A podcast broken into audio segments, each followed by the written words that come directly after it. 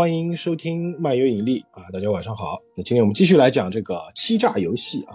那上一回还是要回顾一下，因为这个欺诈游戏它属于一个斗智的漫画嘛。如果不回顾剧情的话，可能大家会忘记啊。嗯，上一回这个上一卷啊，是上一期节目，它讲的是那个他们的第三回合战。第三回合战呢，这一次是一个组队战，叫做走私游戏。这个游戏就跟之前的不太一样，就比较烧脑，因为它主要是主角团他们作为商人，他们在另外一个国家存有钱，然后呢，因为两国要打仗了，要在这个两国开战之前啊，把对方那个 ATM 里面的钱啊给取回来。但是呢，这个规则里面就是说，他们把钱带过境的时候呢，他要经过一个检查室，海关嘛，这海关要这个检查你到底有没有带钱，带了多少钱。如果说他质疑你成功了，那你这个钱不光不能带走。甚至要把这个钱啊，就是交给那个海关检查员。那在上一回里面呢，这个主角团遇到了危机啊，对方出了一个非常厉害的对手，这个人号称自己有超能力，能够透视啊。但是我们知道这个是斗智漫画嘛，如果斗智漫画出现一个超能力，这个有点太 bug 了，就相当于你打 CS 开外挂透视，对不对？这个有点过分啊。所以说这个透视啊，它肯定是假的。那这个家伙到底怎么透视呢？哎，在上一集里面原来是这样的，就是主角团中。出了一个叛徒，这个叫菊泽的人，他跟对方这个队里面的首脑横谷他们串通一气啊，打手势、打暗号，所以呢，他们才能这么准确的这个查到这个主角团这边他们的钱啊。但最后呢，在上一的结尾，把这个叛徒给找出来了，就是这个菊泽。这个菊泽也说了，这个横谷啊，这个人呢，他跟他以前就认识，并不是第一次认识，所以啊，这个横谷才会找到菊泽做这个内应。所以，哎，今天的故事就开始了。故事一开始呢，就是菊泽跟大家说为什么会给对方这个横骨来做内应。他就说到啊，这个游戏一开始的时候啊，当我看见那个家伙出现在敌对的时候，我就不禁吃了一惊，心想为什么那个家伙会在那里呢？内心的创伤啊，实在是很可怕。看到那张脸的时候，心已经凉了半截了。哎，说明这个菊泽以前就很怕这个横骨啊。现在想起来啊，那家伙从那时开始已经考虑到要完全操控我了。这个小芝还说了，没想到菊泽先生这样的人居然还会受到霸凌啊！结果这个菊泽说了一句非常惊人的话啊，他说：“与其说是我受到霸凌，不如说是整个学校受到横谷一个人的霸凌。”五年前啊，我们把时间回溯一下，五年前当时啊，菊泽还在读高三，哎，某一天呢，这个横谷就转学来了。那转学来之后呢，哎，这个家伙也是眯眯眼嘛，梳着个大背头，哎，但是那时候没拿老鼠。这个菊泽想，初次看到这个横谷的时候，就觉得这个家伙啊肯定会被人霸凌，因为那个家伙看起来非常的柔弱，长得很像女生那么纤细，样子又古怪，啊，然后那个老师呢就安排啊，这个横谷就坐在了菊泽的旁边，哎，最后一排，而且这个菊泽觉得啊，这个横谷啊非常恶心，哎，感觉他口袋里有什么东西在动，不是没带老鼠，是带了，只是他把那个老鼠啊藏在了口袋里，结果这个横谷一坐下来就问了菊泽一个问题。说啊，这个学校的支配者是谁？哎，橘子一听，嗯，支配者。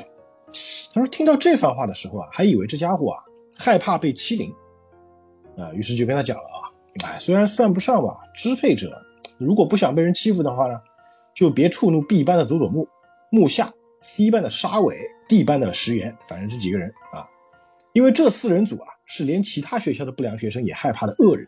那反过来说呢，只要小心这帮人呢，就能平安无无事的度过这个校园生活。这恒古就说了啊，谢谢你啊。这个时候啊，突然有一只老鼠，小白鼠从这个恒古的兜里钻出来了。结果菊菊泽一看，就哎呦吓一跳。结果这老师就说了，菊泽你叫什么？那菊泽还问你为什么带老鼠来呢？啊，这个恒古就说了啊，抱歉吓着你了。老鼠很好的，全身流露着被支配者那种卑躬屈膝的模样。令人切实感到身为支配者的快感哦。那个时候啊，菊泽就觉得这家伙啊，这个横谷啊，那种完全没有惧色的笑容让他有点在意。那天放学之后呢，菊泽啊就被那个恶霸四人组给叫住了。佐佐木就问他：“哎，菊泽啊，听说你班里来了个转学生啊？”啊，菊泽说：“对对对，他是个有点奇怪的家伙，你们别太欺负他啊。”恶霸就说了：“哎，不会了，谁会欺负那种家伙？”白痴嘛！哎，佐佐木先生，我知道那个转学生哦。哎，其中四人组当中，其中有个人说了，那个人，哎，这边的名字叫横尸泽言，其实他翻译不对啊，应该叫横骨彦宪。呃，横谷宪言或者叫横谷沿线，具体名字等他签名我们才知道啊。总之翻译不一样，我们就叫他横谷。他就说了，这这个家伙的父亲啊，就是最近气势如虹的金融集团的社长啊。居泽心想，哎呦，这家伙还是社长儿子啊！结果这个恶霸四人组就说了啊，既然啊，既然是宝贝儿子嘛，那就另当别论了。来，走，我们去跟他打个招呼。听说他是社长的儿子之后呢，佐木佐佐木这帮人啊，就不可能放着他不管嘛。为了让横谷成为进贡金钱的对象，佐佐木等人呢，在第二天就去恐吓横谷，啊，就把他围在那个墙角里面，四个人把他壁咚了啊。那横谷同学啊，听说你相当富有嘛？你就分点爱心给我们这些贫穷学生吧。啊，横谷就说了，这什么意思啊？恐吓吗？哎，真抱歉，我身无分文啊。结果另外一个人呢，突然就把他那个钱包啊，从他那个兜里直接拿出来。哎呦，你的钱包不是放口袋里吗？拿出来一看啊，把钱包一打开，里面居然有十万，特别多钱啊。结果呢，这帮人拿着钱就想走啊，这恒古就说：“哎，停手！我那个是放学之后用来买校服的。”哎，接着问佐佐木回头一拳啊，啪一下就打在这横谷脸上。但是啊，他这一拳打到横谷的同时，这个旁边突然有个人。哎，在拍照就听到咔嚓一声，哎，照相机给他们拍照。拍完之后，这个照相的人就立马跑了。结果这个横骨呢，从地上爬起来，拍拍灰，就说了啊，哼，你们几个啊，完全中计了。我就想让你们差不多啊，哎，应该要找上我了。所以啊，预先安排了摄影师。刚才你们威胁抢去我钱的情景，他应该已经清清楚楚的用相机拍下来。结果这个佐佐木还问他，那摄影师谁？啊，那可不能说啊。他现在大概在冲洗照片吧，今时今日，只要极短的时间啊，就能把照片冲洗好了。照片一冲洗好，我就向警察举报你们恐吓。结果这四个人一听警察，就有点慌啊。本谷继续说：“对啊，这么一来，你们就是名副其实的罪犯。几个月后呢，就要考试升学，在这个时候被揭发的话，哼，你们的人生一定会变得乱七八糟吧？”哎，结果这个时候佐佐木一下拎住他衣服，混账！这横谷啊，一毫无惧色啊，想打我吗？那请便啊，加上受伤证明书，对我来说更加有利。你们几个，哼，用点脑子想想吧，我可没说想跟你们为敌啊，相反，我想跟你们合作。结果呢，这个横谷啊，朝地上直接扔钱，怎么扔法呢？就是一万元一张，一沓是一百万，一共扔了五沓，就是五百万啊，啪啪啪，直接把钱扔到地上，就说到啊。你们真心当我同伴的话呢，我可不会向警察告发你们的。哎，这四人组没见过这么多钱啊！横谷就说啊，别说举报，我甚至啊会给你们的不止十万。这里的钱呢，也是会双手奉上啊。怎么样？要成我的同伴吗？还是说要与我为敌呢？所以啊，横谷这个人绝对不是泛泛之辈。转校才两天，这个时候他已经完全操控了佐佐木一伙了。这佐佐木一伙就成了他小弟，就每天就跟在他后面啊。把这个佐佐木等人收编之后呢，就代表他成功坐上了这间学校的权力顶点。为了巩固他的势力啊，横谷强行实施了阶级制度，他就把所有的学生划分为 A 到 E 五个等级，A B C D E 啊五个等级，最高的 A 级就是横谷本人，佐佐木一伙呢属于他一人以下的 B 级，而且这个阶级啊是绝对的，低一个阶级的人得绝对服从上级。不服从的人就会受到佐佐木一伙的暴力制裁。那个时候呢，这个菊泽刚巧是一个星期没上学，去了学校啊，就感觉这个学校完全变了个世界。这个是校内弥漫着这种奇妙的紧张感。他还照例就跟以前一样啊，看到同学，哎，田中，好久不见，哎，我的感冒已经选好了，还问呢，哎，那个叫横谷的转校生怎么样？已经被整得很惨了吗？嘿嘿，这笑还没笑完，哎，就被这个田中把嘴给捂住了。这田中就说了。喂，你别在我旁边说横谷先生坏话。那菊泽一听，什么横谷先生？田中又说，还有啊，你是 D 级，跟 C 级的我说话时，你要注意自己的语气啊。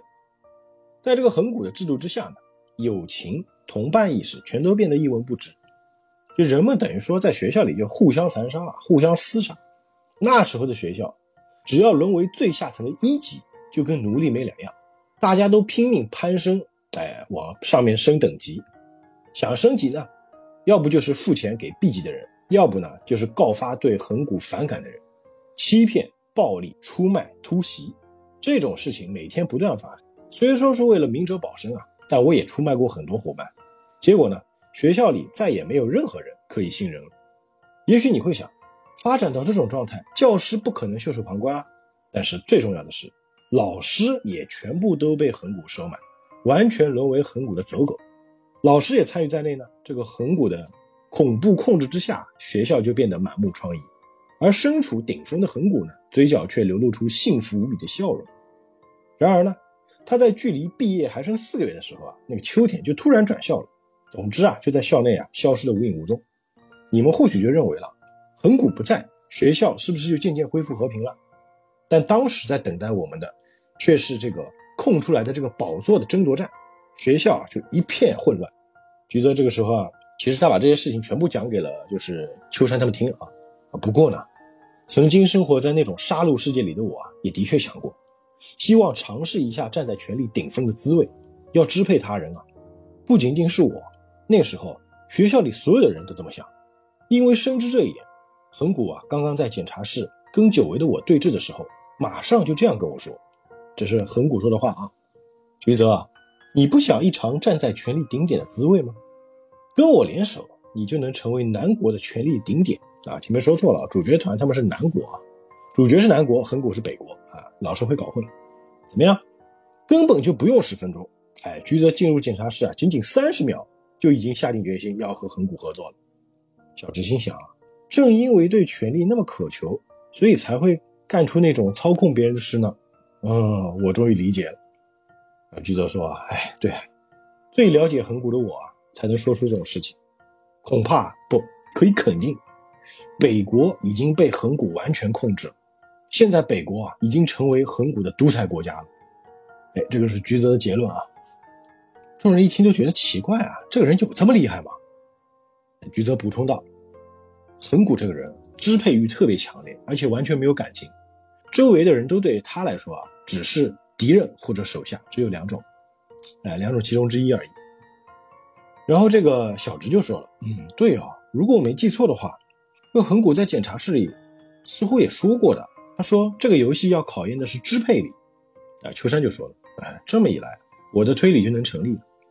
假如横谷真的处于支配全队的位置，可自由操纵参赛者的行动和队中金钱的话，只需要和南国其中一个人串通，就能简简单单的支配这个游戏。从这方面来讲呢，在那个回合让横谷说出那番话，实在是做得很好。哎，他就夸奖这个小直啊。小直呢，一听这个秋山夸奖他，特别开心啊。菊泽又说了：“哎，这游戏开始不久啊，敌方已经偷运了一亿吧？我想那肯定也是横谷的意思。我认为在那个时候啊，北国的所有参赛者都已经在恒古的支配之下了。虽然可以说的不多啊，但我已经把我所知道的已经全部讲出来了，和盘托出了。结果这个秋山就说道：‘哦，是吧？啊，那接下来啊，我们要怎么处置这个叛徒呢？’哎。”结果这个时候，这个人妖啊就出来，福永就出来了。哎，福永他脾气比较暴嘛，这样，先让我痛殴十拳吧，啊，让我先请他吃一顿欧拉吧。这个 小智说：“福永先生，你不要这么暴力啊！”啊，福永说了：“他背叛我们，当然要这样对待他了。”啊，另外旁边那个爆炸头就说了：“哎，福永反而不要紧了，反正啊，你也没被菊泽当成手下，虽然只有短短一个小时，但是我被这个家伙耍得团团转，所以。”该先让我痛殴他二十拳，然后后面那个胖子啊，还佐藤啊，都举手，我也要，我也要，我也来啊！一个个都想揍他。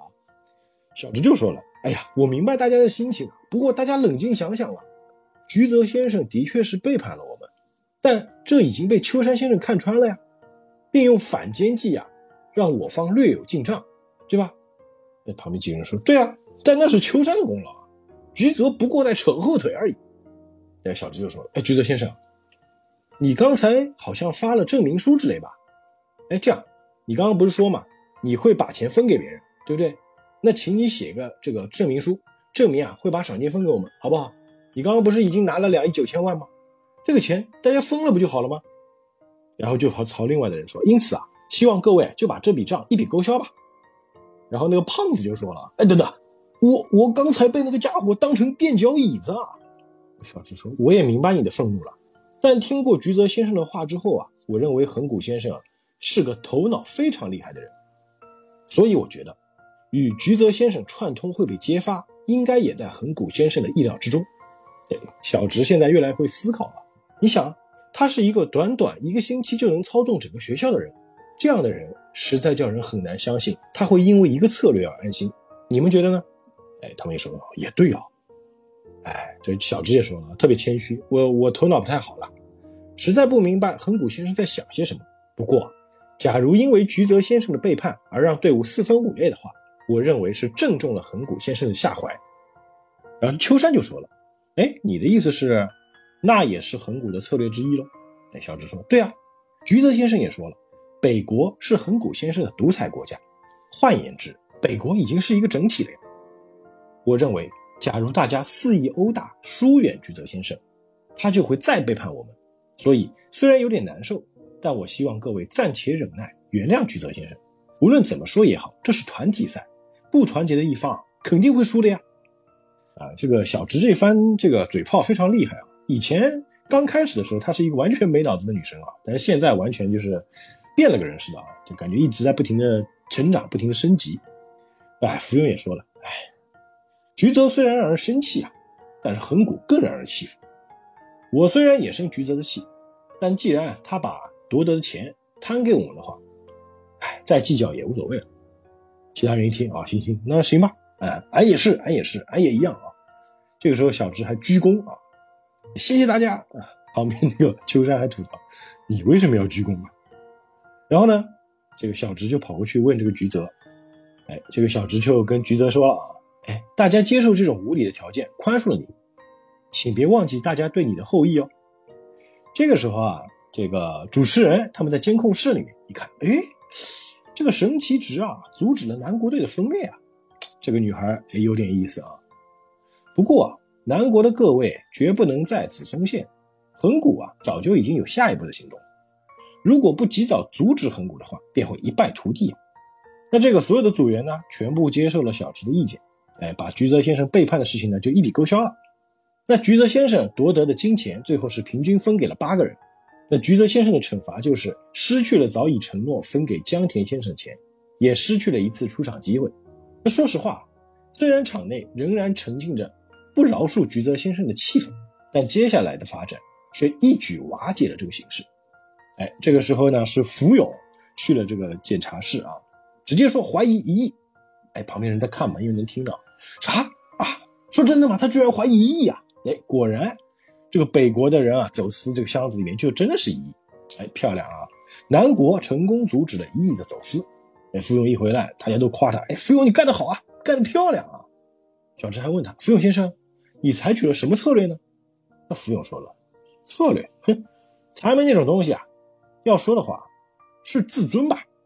虽然大家都把集中力放在菊泽和横谷身上，但我们队里就只有秋山宣告过怀疑，对方也察觉到这一点，认为我们除了秋山以外，就没人会宣告怀疑。证据就是，当菊泽假装肚子痛。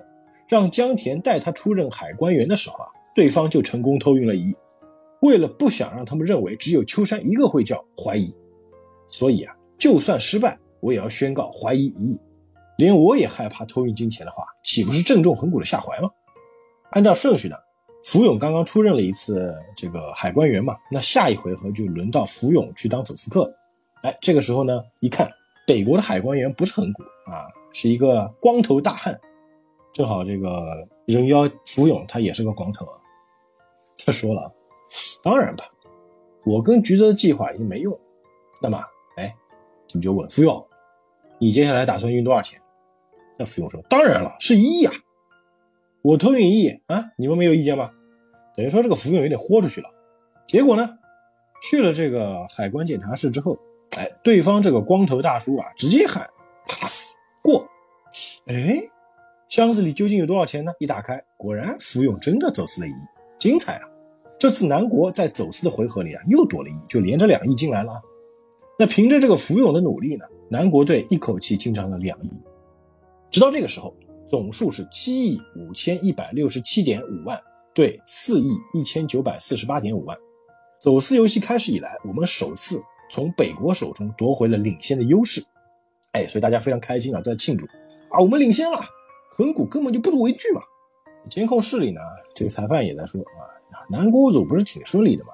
哎，另外一个人就说了，不不不，很不妙啊，这种发展啊，很不妙啊。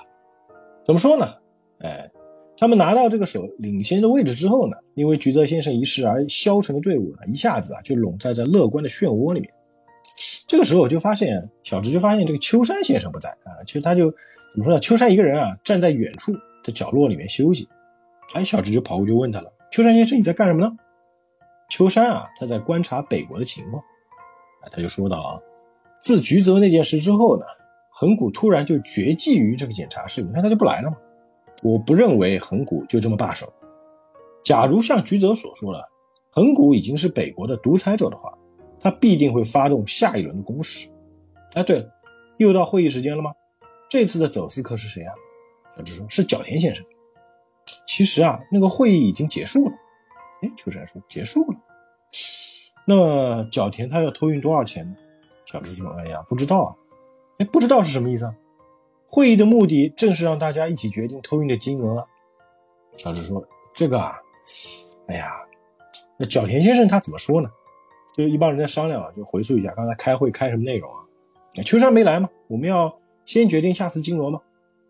这个时候角田就说了：“哎，有关这件事情，偷运金额不如暂时由走私客自行决定吧。”难得我队已经领先对方三亿了，目前最重要的就是要谨慎的维持这种优势。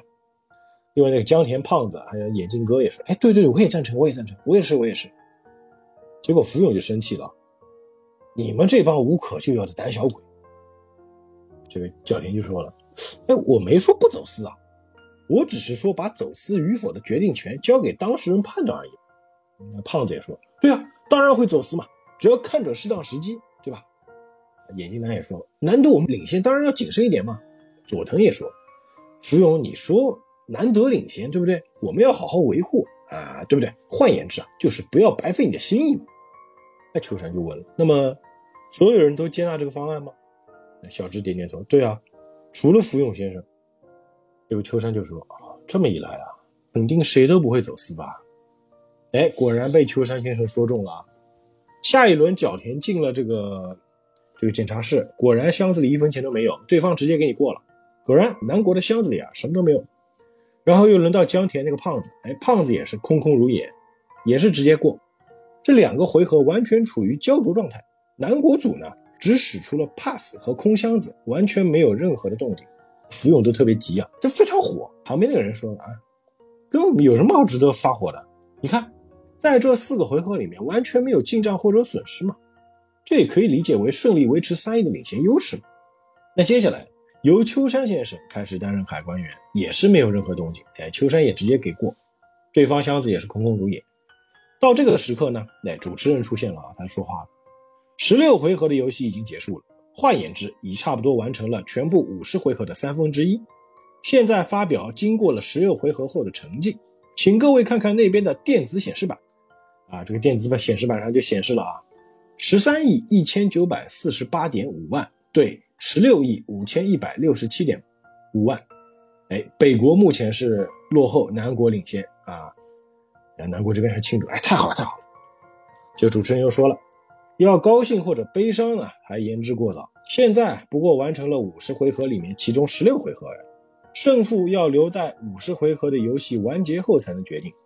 到时候，电子显示板上显示金额较高的一方就是胜利者。好，现在已经夜深了，今天的游戏到此为止。大会预备好了单人房间，请各位好好休息。游戏在明早九点再次展开。结果这个时候啊，秋山就说不妙啊，然后呢就跟小直讲，不好意思啊，你可以把大家叫到这边来吗？小直马上就去叫人啊。结果这帮人就说了一个个的啊，就哎，怎么又要开会啊？我已经很困了呀！啊，但秋山不管他们啊，别这么说啊，因为啊，我们被横谷那似是而非的超能力分散了注意力，没时间好好想清楚这个游戏。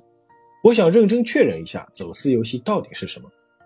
秋山就问他们：“我问你们一件最重要的事情，你们在这场游戏的最终目的是什么？”，结果佐藤就说：“是什么？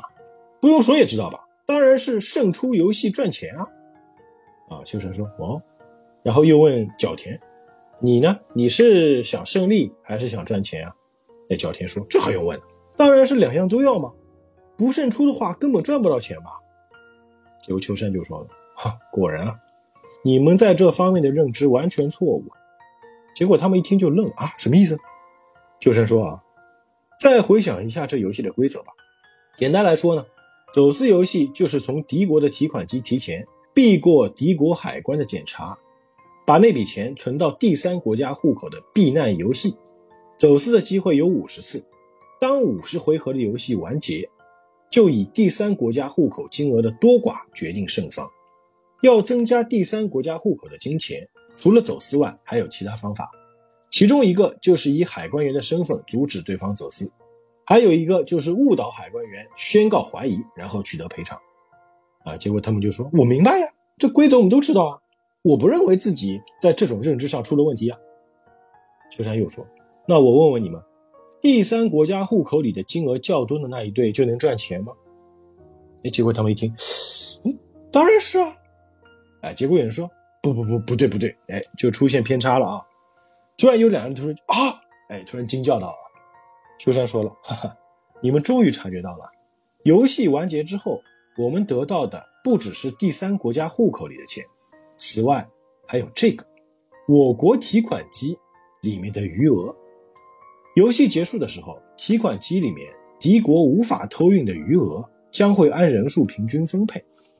因为电子显示板只明确发表第三国家户口金额的缘故，反而让人容易忽略这一点。”对这件事，如果置若罔闻的话，会演变成不得了的事态。假设南国偷运了五亿，又以海关身份夺得十五亿，相对而言，北国虽然偷运了二十七亿，但其中十五亿却被夺走，总额是多少？哎，旁边有人就在算啊，呃，这样算下来，北国就是二十一亿，南国是二十九亿。秋山问：哪一国获胜呢？那当然是南国获胜吗？压倒性胜利吗？但是，游戏结束的时候，无法偷运的金钱将平均分配给敌方。南国只走私了五亿，换言之，还有二十二亿留在提款机里。这些金钱都成为北国的囊中物。那反过来说，北国因为已经走私了二十七亿，所以提款机里一文钱也没有。当然了，南国连一分钱也分不到。那游戏结束之后，两组可以分得的金钱分别是多少呢？哎，结果这个人又算了一下。这样的话，北国啊，他们就能分到二十一加二十二，一共是四十三亿。但是南国只能分到二十九亿，那个提款机里剩下没钱了呀，一共只有二十九亿，对不对？想想最初美队能够获得三十六亿的借款归还后，北国进账七亿，南国还亏七亿。秋山说：“如何？不可思议吧？本来呢，游戏输家是北国，但是他们却有七亿的进账。”但是胜出的南国却要背上七亿的债，不光如此，因为北国输掉比赛，所以啊能够轻易脱离莱尔给，还可以带着七亿脱离。同时呢，南国不得不继续参加，还要付上七亿的债。好，我们现在把问题啊回到最初，我再问你们一遍，你们的目的是究竟是什么？想胜出比赛吗？结果这个时候大家都沉默了。唉。这应该不是啊，我们不想赢啊。秋生说：“这个游戏最理想的形态是赚一大笔钱，然后成为游戏的输家呀。”这帮人完全没有察觉到啊。哎，这个时候佐藤说了：“哎，够了吧，秋山，你别举这么极端的例子啊，让我们害怕行不行啊？”秋山说：“这可不是什么极端的例子啊，刚才我所说的已逐步成为现实。”哎，说着拿出一张纸，他算的账啊。这就是十六回合游戏结束后，两队金钱的流动情况。结果大家一看啊，虽然现在就是说在计分板上面，南国是十六亿多，北国是十三亿多，他们领先了三亿嘛。但是事实上，现在北国剩在 ATM 里面的钱还有二十三亿，但南国这边北国剩下的钱只有十九亿。就是说啊，这个时候他们的钱怎么算呢？就是就有点像秋山预测的内容。结果所有人一看秋山算的这个账啊，终于都发现了啊。这秋山也说了：“你看看，我们表面上遥遥领先，但在北国提款机里留下二十三亿的，对不对？另一方面，北国在南国只留下十九亿。假如现在结束比赛的话，南国可以得到的金钱为三十五亿六千一百六十七点五万，距离三十六亿还欠接近四千万。换言之，即使赢了也得负债。徐泽说了啊，难道恒古他啊早就算了吗？我认为恒古早就预料到这种事情了。果然，秋山也说，对啊，你跟我想的一样啊。然后呢，北国逐步接近理想的形态啊，所以啊，我跟你们说，你们给我清醒点。现在不是洋洋得意的时候呀，我们依然处于劣势啊，明白了吗？哎，这个时候啊，南国这帮人就一个个都不开心了啊。等于说呢，这个计分板上显示的东西啊是输赢，但是真正赚钱啊，这个东西是一个规则的盲点。电子显示板看我们那队保持着三亿优势，所以最终飘荡着这种乐观的气氛。不过呢，事实并非如此，对不对？其实还是处于劣势。还有一点就是啊。我们一直没有察觉到游戏的本质，这不是以胜出，而是以失败为目标的游戏，是成为输家，而且要尽量赚取更多金钱的游戏。结果啊，这个时候啊，这个气氛马上就荡了下来啊。小智也说：“哎呀，各位啊，差不多是时候回房休息了吧？明天也要早起呢。”有佐藤就说了：“哎，你说听过这番话之后，哪里还睡得着？”啊？”小智说：“嗯，不过嘛，幸好我们现在是比赛第一天，对不对？我们就发现了。”对不对？现在不过相差了几千万而已嘛。说起来，秋山去哪了？哦，他啊他已经早回房间了。秋山特别坏啊，每次就下完人之后回房间休息啊。那秋山在房间里啊，他躺在床上也在想啊，哎，这个恒古他是独裁者吗？好，第二天，哎，这个主持人又来了。各位早晨好啊，昨晚有好好休息吗？当然没有休息好了，对吧？那现在继续昨天的游戏。请北国的海关员进检查室，而南国的走私客请前往北国。那今天一开始呢，是由秋山做走私客啊。马想他会运多少钱呢？福永在旁边说：“那还用想啊？那肯定一亿嘛。昨天他自己才说过，到最后这还是要比对方夺取更多金钱的游戏嘛。所以啊，现在要先把北国提款机里的金钱啊尽量减少。换言之，我们在之后的游戏里必须要积极的偷运金钱。”那家伙当然会偷运一亿了，啊，有道理的。不过呢，这个秋山感觉这次取钱就特别的慢。佐藤海说他也太慢了吧？哎，秋山先生出发已经接近十五分钟，怎么还没进检查室啊？小直也说了，毕竟游戏规则规定在检查室里的时间不可超过十分钟，却没有明确规定必须在什么时间进入检查室啊。哎，角田也说了，嗯，我觉得啊。那应该是战术呀，比方说啊，让对方感到焦躁不安之类的。佐藤还骂他个白痴，这么花时间的话，不是叫人更怀疑他会偷运一亿吗？哎，他们一看，这个时候秋山啊，终于进入检查室了，拎着个箱子往桌上一放。但他那个箱子放了之后呢，哎，他刻意在那个桌上扣扣了一下。他们还在说秋山干什么呢？结果这个时候啊。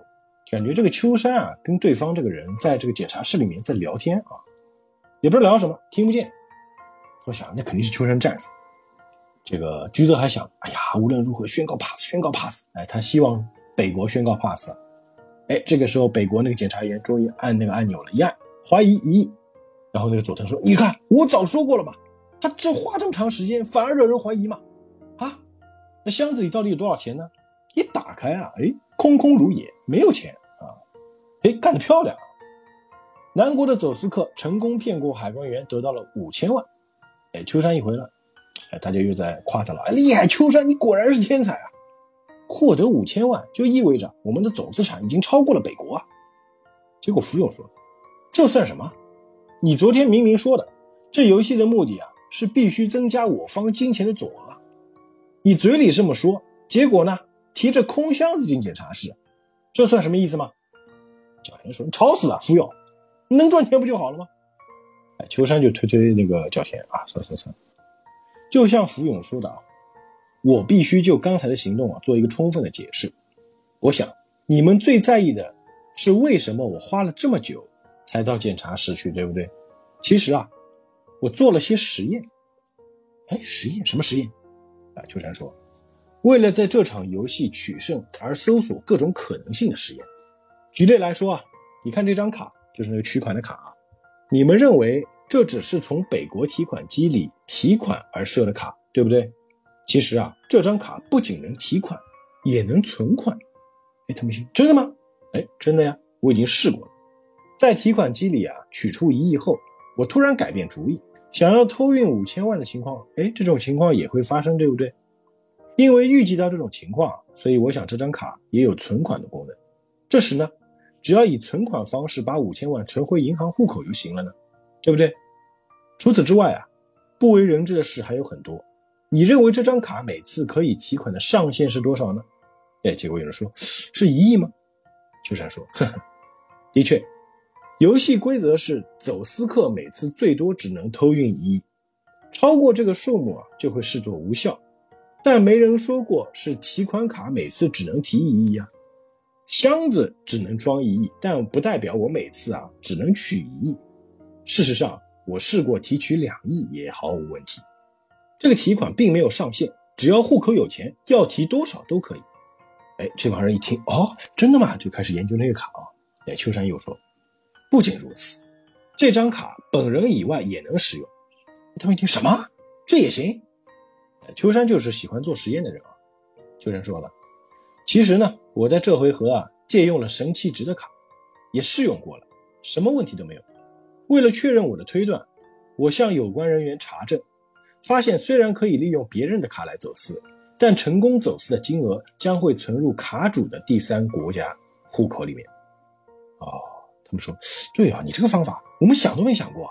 哎，还有其他发现吗？哎，秋山说，那如果这张卡损毁的话，又会怎么样呢？虽然有点不太可能啊，但假设提款卡断成两截的话，这样子应该不行了吧？他们说，那卡坏掉肯定不能用啊。秋山说，哎，你们也是这样想吧？这件事啊，我也向有关人士求证过，结果对方给了我一个意外的回复：只要能确认提款卡不能使用，就会马上重新发卡。哎，这个左听啊，真的吗？还有这种事情？秋山说了，啊，我听了这番话后呢，马上就尝试过了。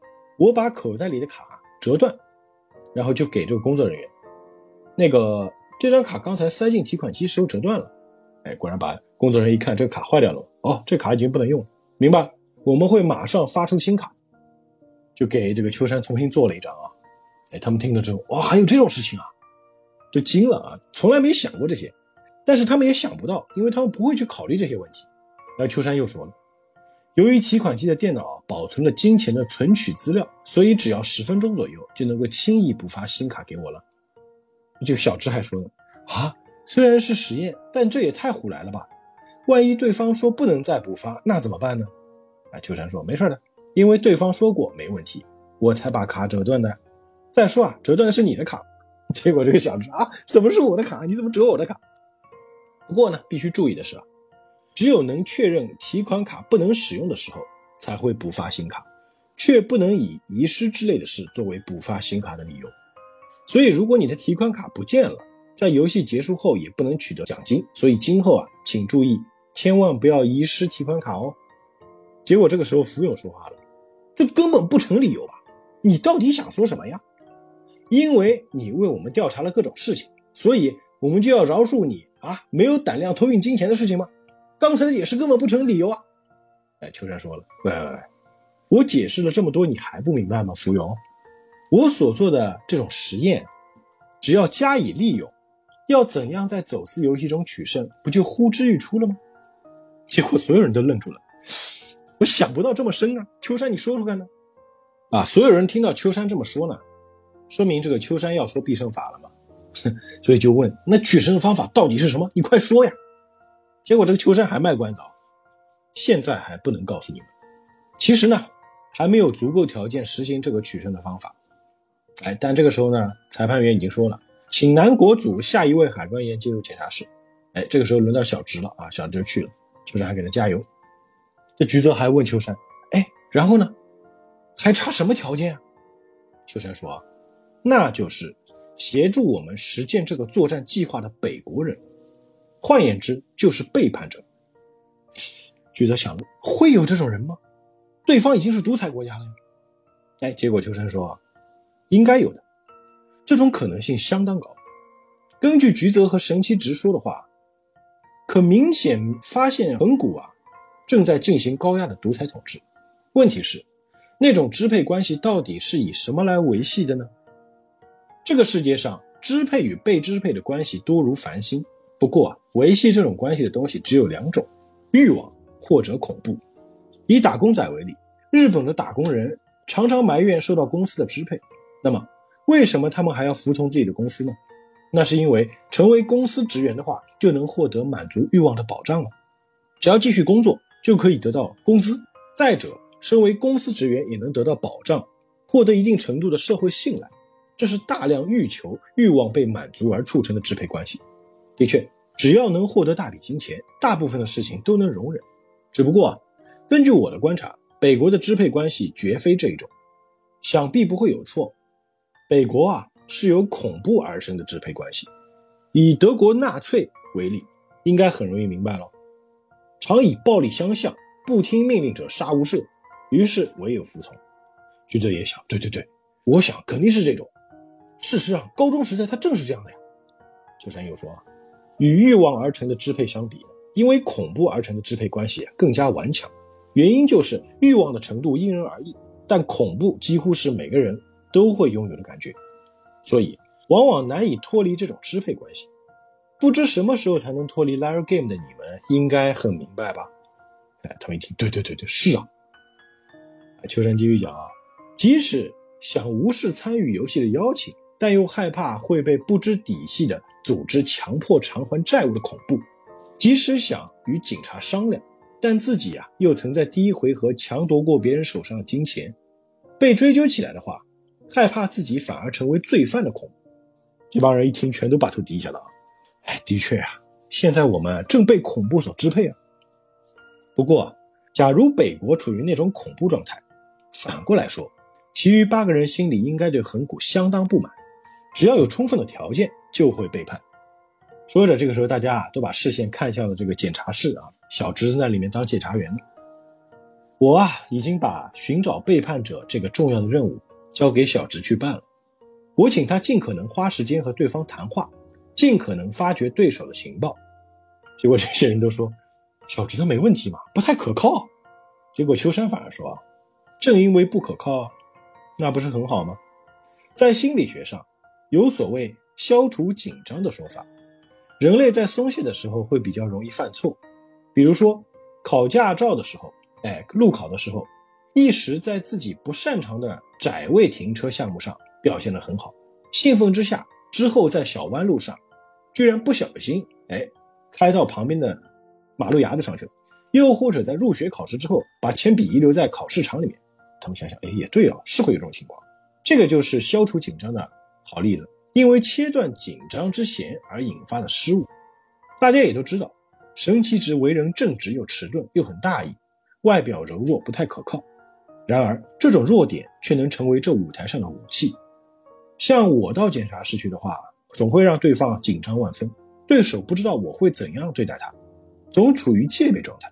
不过小直去检查室就不同了，他能够很自然、很缓和的跟对方交谈，消除对方的紧张感。结果呢，让对方不自觉地说漏嘴或者采取别的态度。从那个横谷口中探听出支配这番话的正是他呀，所有人都想想，哎，对哦。那小直呢？那去了这个地方之后呢，就是 在跟人家聊天哈。为了办妥秋山先生委托给我的使命，拼命打探对方的事情，用尽每一分钟每一秒，拼命说话。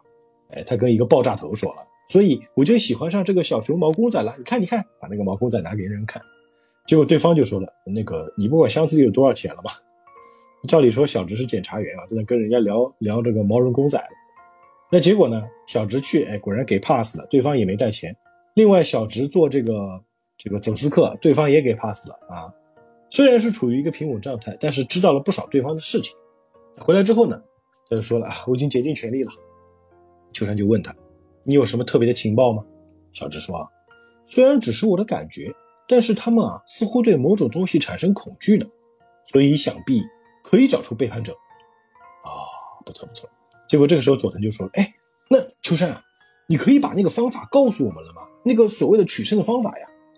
结果秋山啊就笑了笑，说道：“在这个游戏取胜的方法就是把北国提款机里面的金钱不经过检查室直接存入南国的提款机内，这才是名副其实的走私。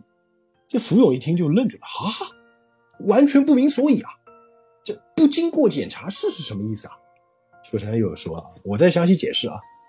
现在啊，我们队在北国的户口里面还有二十三亿左右，对不对？先派代表拿着所有人的提款卡，把所有钱提出来。提出来的二十三亿，只要放在提款机附近的隐蔽之处就可以了。然后呢，由北国的背叛者拿着那个二十三亿，在南国的提款机里把钱存入自己户口。这么一来，北国的提款机就会变得空空如也，南国的提款机却进账了二十三亿。那佐藤一听，啊，这种事情办得到吗？二十三亿呢？你想一箱子是一亿，就二十三箱，你得推个车呀。秋山说办得到，从刚才的实验就已经知道了，并没有存款额的上限。虽然所有人开始都只有三亿，但不管存款多至四亿或者二十三亿都没有问题。况且北国和南国之间的走廊又是完全封闭的密室，那里究竟发生了什么事情，外面的人啊完全不知。无论我想做什么，都能办得到。即使有人偷运了多如二十三亿的钱，也完全不会惹人怀疑。哎，我这个取胜法就是这样，那样我们就不必再冒险走私金钱，因为要走私的钱也不存在了。正如之前所说，这个游戏最理想的是赚取金钱，而在表面上的得分上落败。获得大量金钱的我们之后就能专注于在表面落败这件事情。同时啊，北国也没想到二十三亿这一大笔钱已经悄悄落入了南国之手。因为这个游戏只要没有提款卡，即使是同队的成员也不能偷窥他人户口的情况。福永这个时候终于听明白了啊，就是说在五十回合完结之后才发现失去了二十三亿吗？牛逼啊！球员说：“对，就是这回事。假如我们能成功在表面上落败，就能带着相当大笔盈余退败。换言之，债务可以一笔勾销，更可以赚钱，还有脱离这个比赛。当然了。”要支付谢礼给协助我们的北国背叛者，不过，即使要付几亿，也不影响我们有盈余的事实。表面上得胜的北国将继续进行第四回合比赛，背叛者因为获得充足的金钱，所以能够退出，但以横谷为首的其他北国成员却无法脱离 Lair Game，就是这么回事所有人都说了啊，一听哇，太厉害了，这个太牛逼了，这个计划真是完美啊，找到必胜法了呀！结果有人说出“必胜法”这个词之后呢，哎，秋山就说了：“不，我不会使用‘必胜法’这个词。一来，重要的背叛者还没有找到；更重要的是，横谷这个男人仍然很可怕。那个时候呢，大家都认为秋山先生的计划完美无瑕。不过啊，秋山先生完全无法放心。不要说放心了，一直充满自信的秋山先生啊，竟然说横谷先生很可怕。他还是第一次让我们看到软弱的一面。”这个横谷先生真正的恐怖，稍后我们就会切身体验到了。这个是小智的内心独白。换句话说呢，只要找到北国的背叛者，这个作战计划就能成立。不过啊，那可不容易啊！哎，这个时候是福永在说话啊。我们能跟北国成员接触，就只有在检查室那段时间，时限是十分钟，要在那么短的时间里面交涉，非常不简单啊。小智也说：“的确啊。”那佐藤就讲。不止在检查室里才有事可做吧？我们也可以透过这个玻璃啊，探听北国动向。那根据佐藤先生的意见呢，没有到检查室的成员就透过窗户啊观察北国，寻找当中可能背叛的人。尽管不知道那有多大的效果，但全组能萌生出团结一起做成事的气氛，让我感到稍微有点欣慰。不过这个时候，秋山先生啊仍然是一副不安的样子，所以小智就跑过去问这个秋山了。你很在意横谷先生吗？然后秋山呢就拿出了一张纸，哎，上面简单的画了一些头像啊。你看看这个，这个是北国的出场次序。其实北国队也跟我们一样，除了横谷不断担任海关的时候，他们也按次序啊规律的担任海关员和走私客啊。他们都起了外号：胡子、头巾、爆炸头、墨镜、光头、大叔啊，粗眉毛、马尾，反正都是外号。当我们发现横谷和菊泽的计划之后啊。罚菊泽失去了一次出场机会。除此之外呢，我们也是按一贯的次序轮流出场。然而，北国队在横谷的策略被发现之后，出场次序开始变得不规则。小猪问：“哎，为什么会这样呢？”秋山说：“不知道。”对了，你有没有发现有潜质的背叛者？小猪说：“哎呀，还没有啊。横谷先生以外，我只在检查室里啊，直接跟三名参赛者对过话。即使透过窗户观察呢，可得的情报也寥寥无几呀，还没有确信会背叛的目标人物呢。”哎，秋山说了：“是吧？在我出场前啊，到检查室的角田和江田连续两次跟同一名参赛者对峙，就由他们开始调查对手的资料吧。”说的指了指啊，里面是一个长发男啊，还有一个头巾男，两个人可能会得知什么东西吧？哎，然后这小智说：“行行，那我马上去问。”这个这个裁判啊，他们在监视器那边也在看。哦，这个秋山看来已经察觉到了。哎，不过啊，有点为时已晚的感觉。目前为止啊，横谷和秋山的头脑不分上下。不过呢，秋山能够维持各成员的呃出场次序平等，同时啊。横谷却已经变更了北国成员的出场次序。假如要分胜负的话，就差这一点吧。这小直呢跑过去问这个江田和角田，就是胖子和那个就是爆炸头啊。哎，江田先生、角田先生，哎，太好了，你们两位刚巧在一起，有件事啊想请教你们两位。结果这个角田一惊啊，什么啊？这个小直怎么了？就这个角田表现非常的怎么说呢？非常的不自然啊啊！不不不，什么也没有。哎，你想问什么？啊，小智就问了。刚才角田先生和江田先生担任走私客和海关员的时候，对手是同一名参赛者，对不对？我想你们把那时的情况详细告诉我。结果这个角田就摸着头说：“哎呀，哎呀，也没什么特别的啦。”小智还说什么也没有吗？什么也可以啊，应该有点什么可说的吧？哎，不不不，真的没有，什么都没有。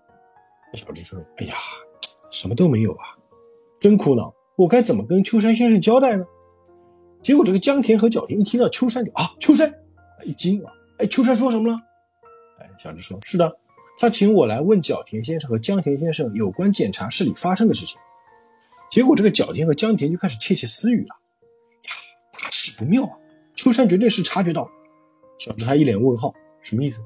结果角田又说了：“那个小直啊，你可以答应我，绝对不把我现在要说的话告诉秋山或者其他组员吗？”那小直想了想，哦，好的，啊，角田说了啊，刚才秋山说过胜出游戏的方法吧？对对对，就是把北国提款机的二十三亿转移到南国提款机那边啊，就是那件事。可是现在北国提款机里的总额不是二十三亿哦。小直一听啊，为什么？小田又说，其实啊，现在北国提款机里啊有二十九亿。这小直一听就傻了，哎。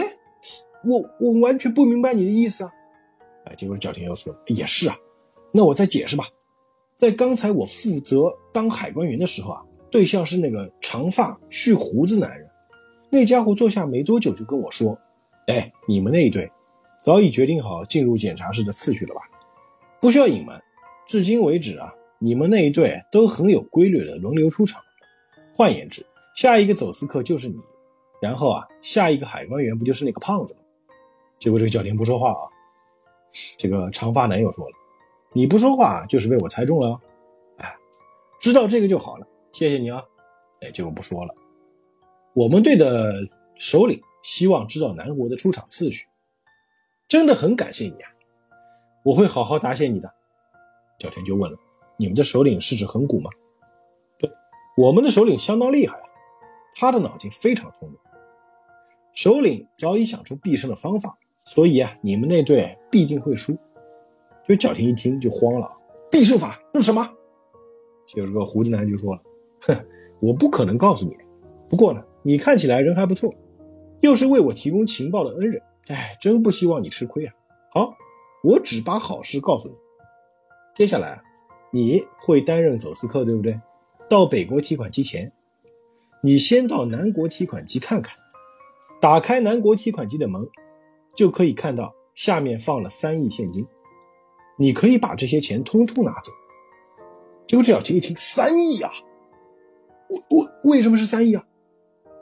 哎，这胡子男又说了啊，那是首领的钱啊，似乎是用于刚才跟你提及的必胜法之上。但但为什么要把这个三亿放在那里？我头脑不好，理解不来啊。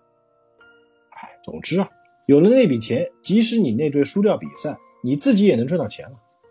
赵天一说：“这什么意思啊？”哦，算了，也许你也不知道。结果呢，这个胡子男就拿出那个卡，就说了：“这张卡，你以为只能用来提取敌国提款机的金钱吗？不是吗？啊，不是，不是。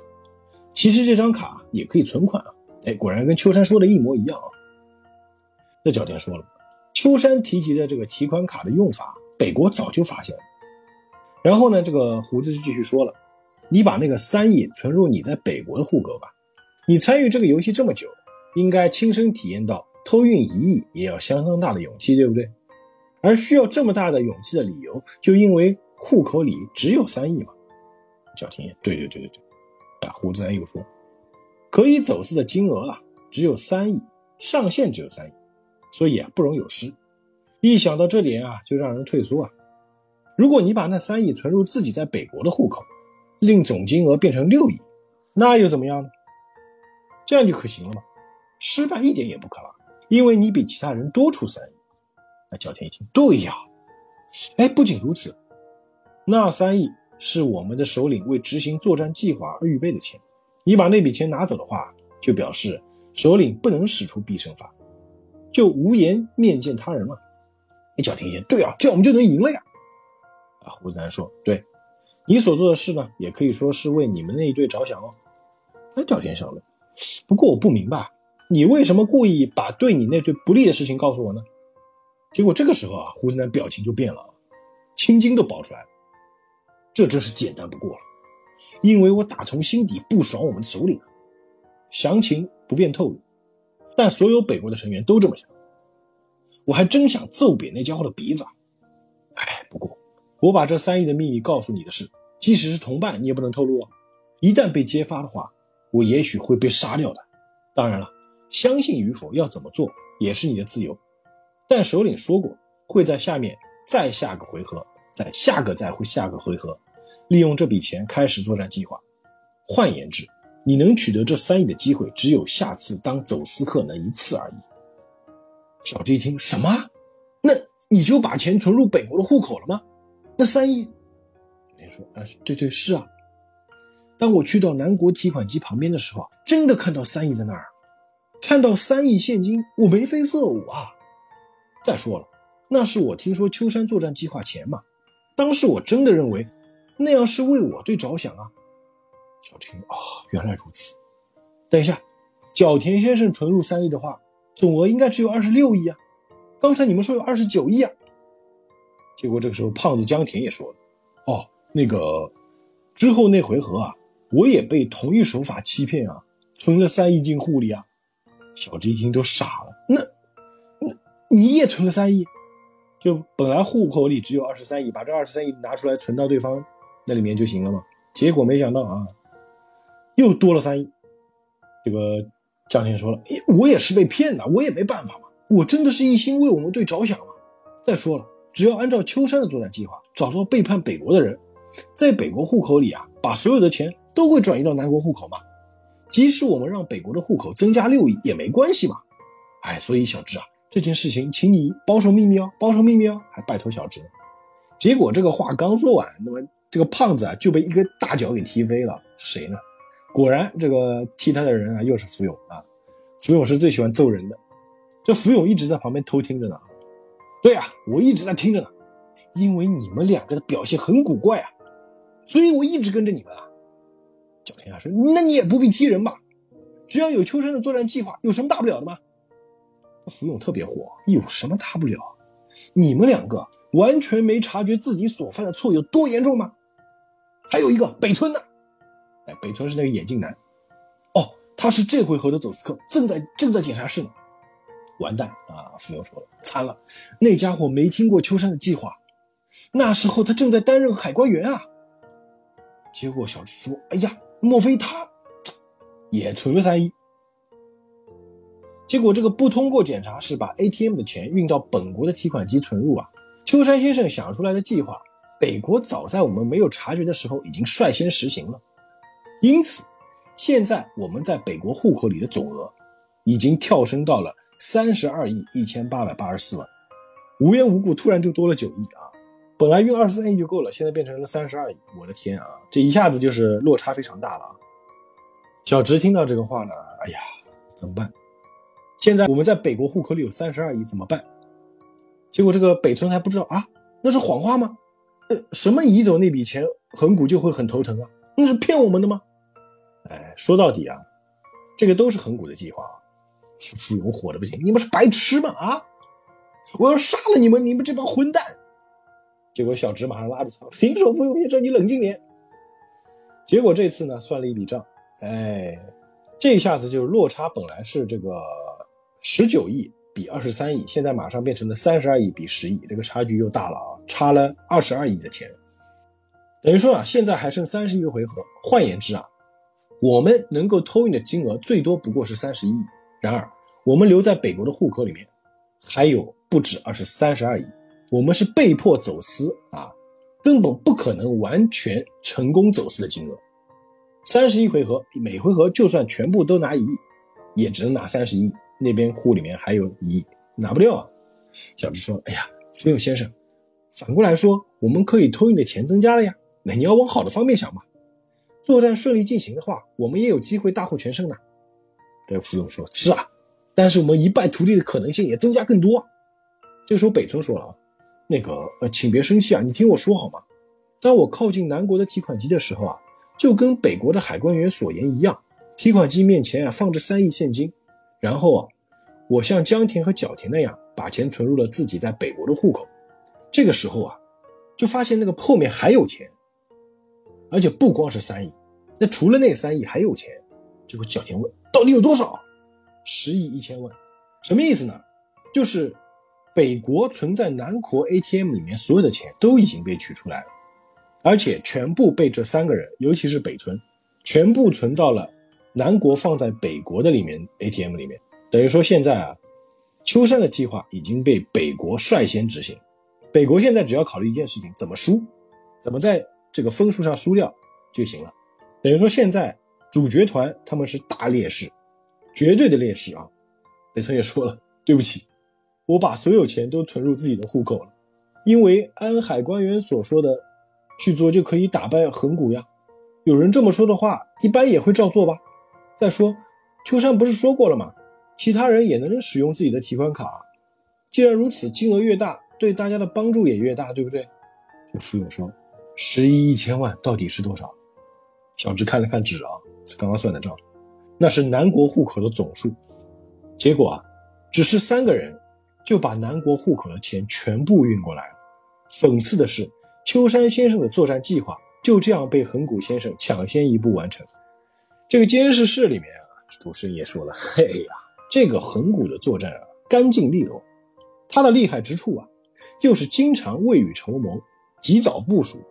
以横谷连续担当海关员为例，跟菊泽联手赚钱，自然也是目的之一。但同时啊，也可以逐一观察南国的成员。当时啊，横谷已经小心探索敌方成员的性格特点。事实上。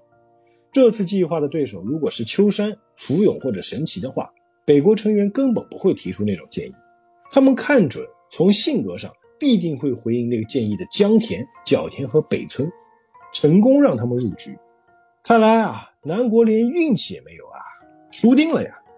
自惩罚局泽之后，南国的出场次序就变成同一个人物连续担任海关员和走私客。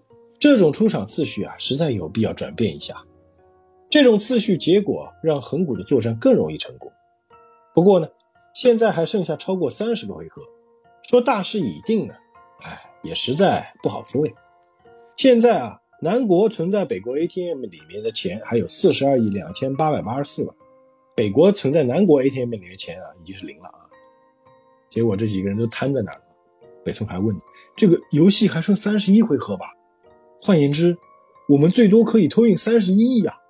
我们还有方法，对不对啊？福永这个时候呢，也已经泄气了。哎，我先说出结论吧，我们可以赢的可能性是零啊。九天说：“啊，为什么？我们可以偷运三十亿呀！只要偷运三十亿的话，还还可以。”福永说：“所以我才说你们是白痴啊！对手只要在剩下的三十一个回合里面全部宣告怀疑一役，就稳操胜券了呀。角田还说：“为什么？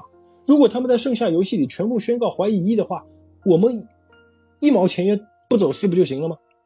富永说：“那你自己算一下。哦，假设北国在剩下三十一个回合里面全部说怀疑一亿，而我而我方一分钱也不走私，这么一来，北国在三十一个回合里面都要支付赔偿金给我们。”啊算了一下啊，而南国一分钱也没托运成功，所以户口里的金额维持不变。那等于说那个四十二亿完全没动了？到最后的结果呢？游戏结束之后可得金额是什么呢？北国是三十九亿四千八百三十二点五万，南国是三十二亿五千一百六十七点五万。果然怎么看都是输啊！这个副总说啊，哎，你明白了吗？严格来说，对方不可能宣告怀疑。到负数了，即使如此，我们的胜出的机会仍然是零啊。江田还说呢，不过这不表示秋山的作战计划不可行吧？只要北国有人愿意倒戈相向，也许能一口气改变形势啊。那傅友又骂了，你真是蠢的可以啊！对方已经实行了跟秋山相同的作战计划，要怎么样煽动已经知道作战计划的敌人啊？再说了，那是不知鹿死谁手时才奏效的计划。现在北国可以说是稳操胜券，还有谁会倒戈相向啊？现状太绝望了，我连打你们的力气都没有了。总之啊，马上向秋山报告你们的白痴行为吧。我估计啊，你们会被痛殴一顿，但也没法子，就因为你们三个让全队一下子掉进谷底啊。那结果呢？三个人啊，果然是抱着被殴打的觉悟啊，去跟秋山报告了这个事情。这个秋山啊，低着头想了一会儿啊，终于抬头了。说了一句话，就问这三个人啊，回答我一件事情，那是为了全队人而做的吗？就你们把钱存到这个北国户口里面，真的是为了全队而做的吗？就北村就呃呃，这个当然是啊，但秋山的眼神盯着他，也不容他这个说谎，突然就你们鞠躬了，对不起，我我是为自己而做的，虽然我说那是为了全队而做，但那是假的。偷运金钱的时候，我只一心想着可以自己赚钱。说着，秋山又问角田和江田：“你们呢？”他们俩就说了：“哎，说没想过为自己赚钱也是假的。”啊，秋山说：“啊，是吗？听到你们这么说，我就放心了。”那福永一惊：“啊，哎，等等，你没听到吗？北村说他是为了自己啊。假如那是为了整队的话，结果失败收场，那还好一点。”但他们三个只是为了自己赚钱而犯错，你狠狠的痛打他们一顿，把他们打个半死才对啊！他们就是那种死不足惜大蠢猪啊！秋山说，不对吧？不管是北村、江田或者小田，这个时候他们也该有很多借口为自己开脱，但他们啊，说那是为他们自己而做的，刻意说这些对自己不利的话，良心让你们说出了事实。你们所犯的错的确很严重，不过，会受良心谴责的人，还没到不可救药的地步。再说了，即使把他们打到半死，这个对令我们对胜出没有任何帮助啊！这个小子就想了，让我们对胜出？难道秋山还有方法吗？秋山继续说，情况的确变得更严峻，不过，我们胜出的机会还没有完全幻灭。还有起死回生的方法。这个时候啊，不光是南国队的这些人惊讶，什么还有？哎，就连两个主持人在监控室里面说：“啊，真的吗？你说还有起死回生的方法？真的吗？那是什么？”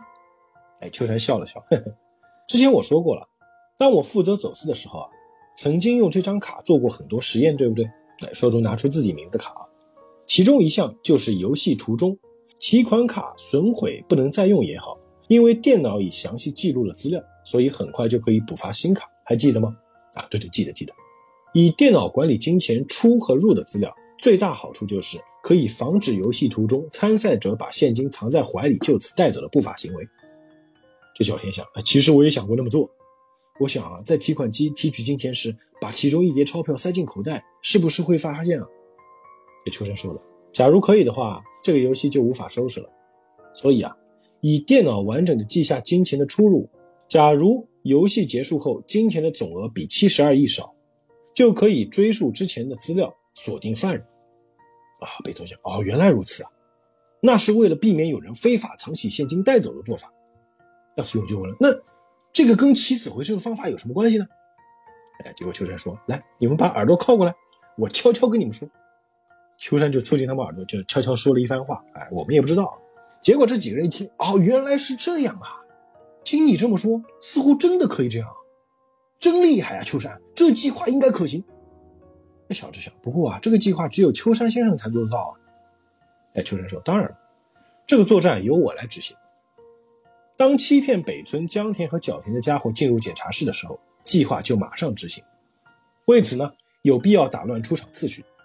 继续以现在这种规律方式出场的话，当秋山进入检查室的时候，我方的改变不就很明显了吗？哎，福永说的啊，福永说的也很有道理。因此啊，我们要从下次开始放弃按次序进检查室的规定。那根据本来的出场次序的，下一回走四客应该是藤田先生，啊，佐藤先生说错了啊。但突然就变成江田先生担当了。哎，果然对方说怀疑一役，哎，这边呢箱子里果然是空无一物。现在不能运钱嘛。啊，这边还输了五千万啊！看敌方海关员的表情，看到没有？他们特别得意，他们已经认定自己已经赢了，所以即使被夺去五千万，仍然露出那副表情，哎，对吧？无所谓嘛。但我们这一方啊，唯有把希望赌在秋山先生的作战计划上。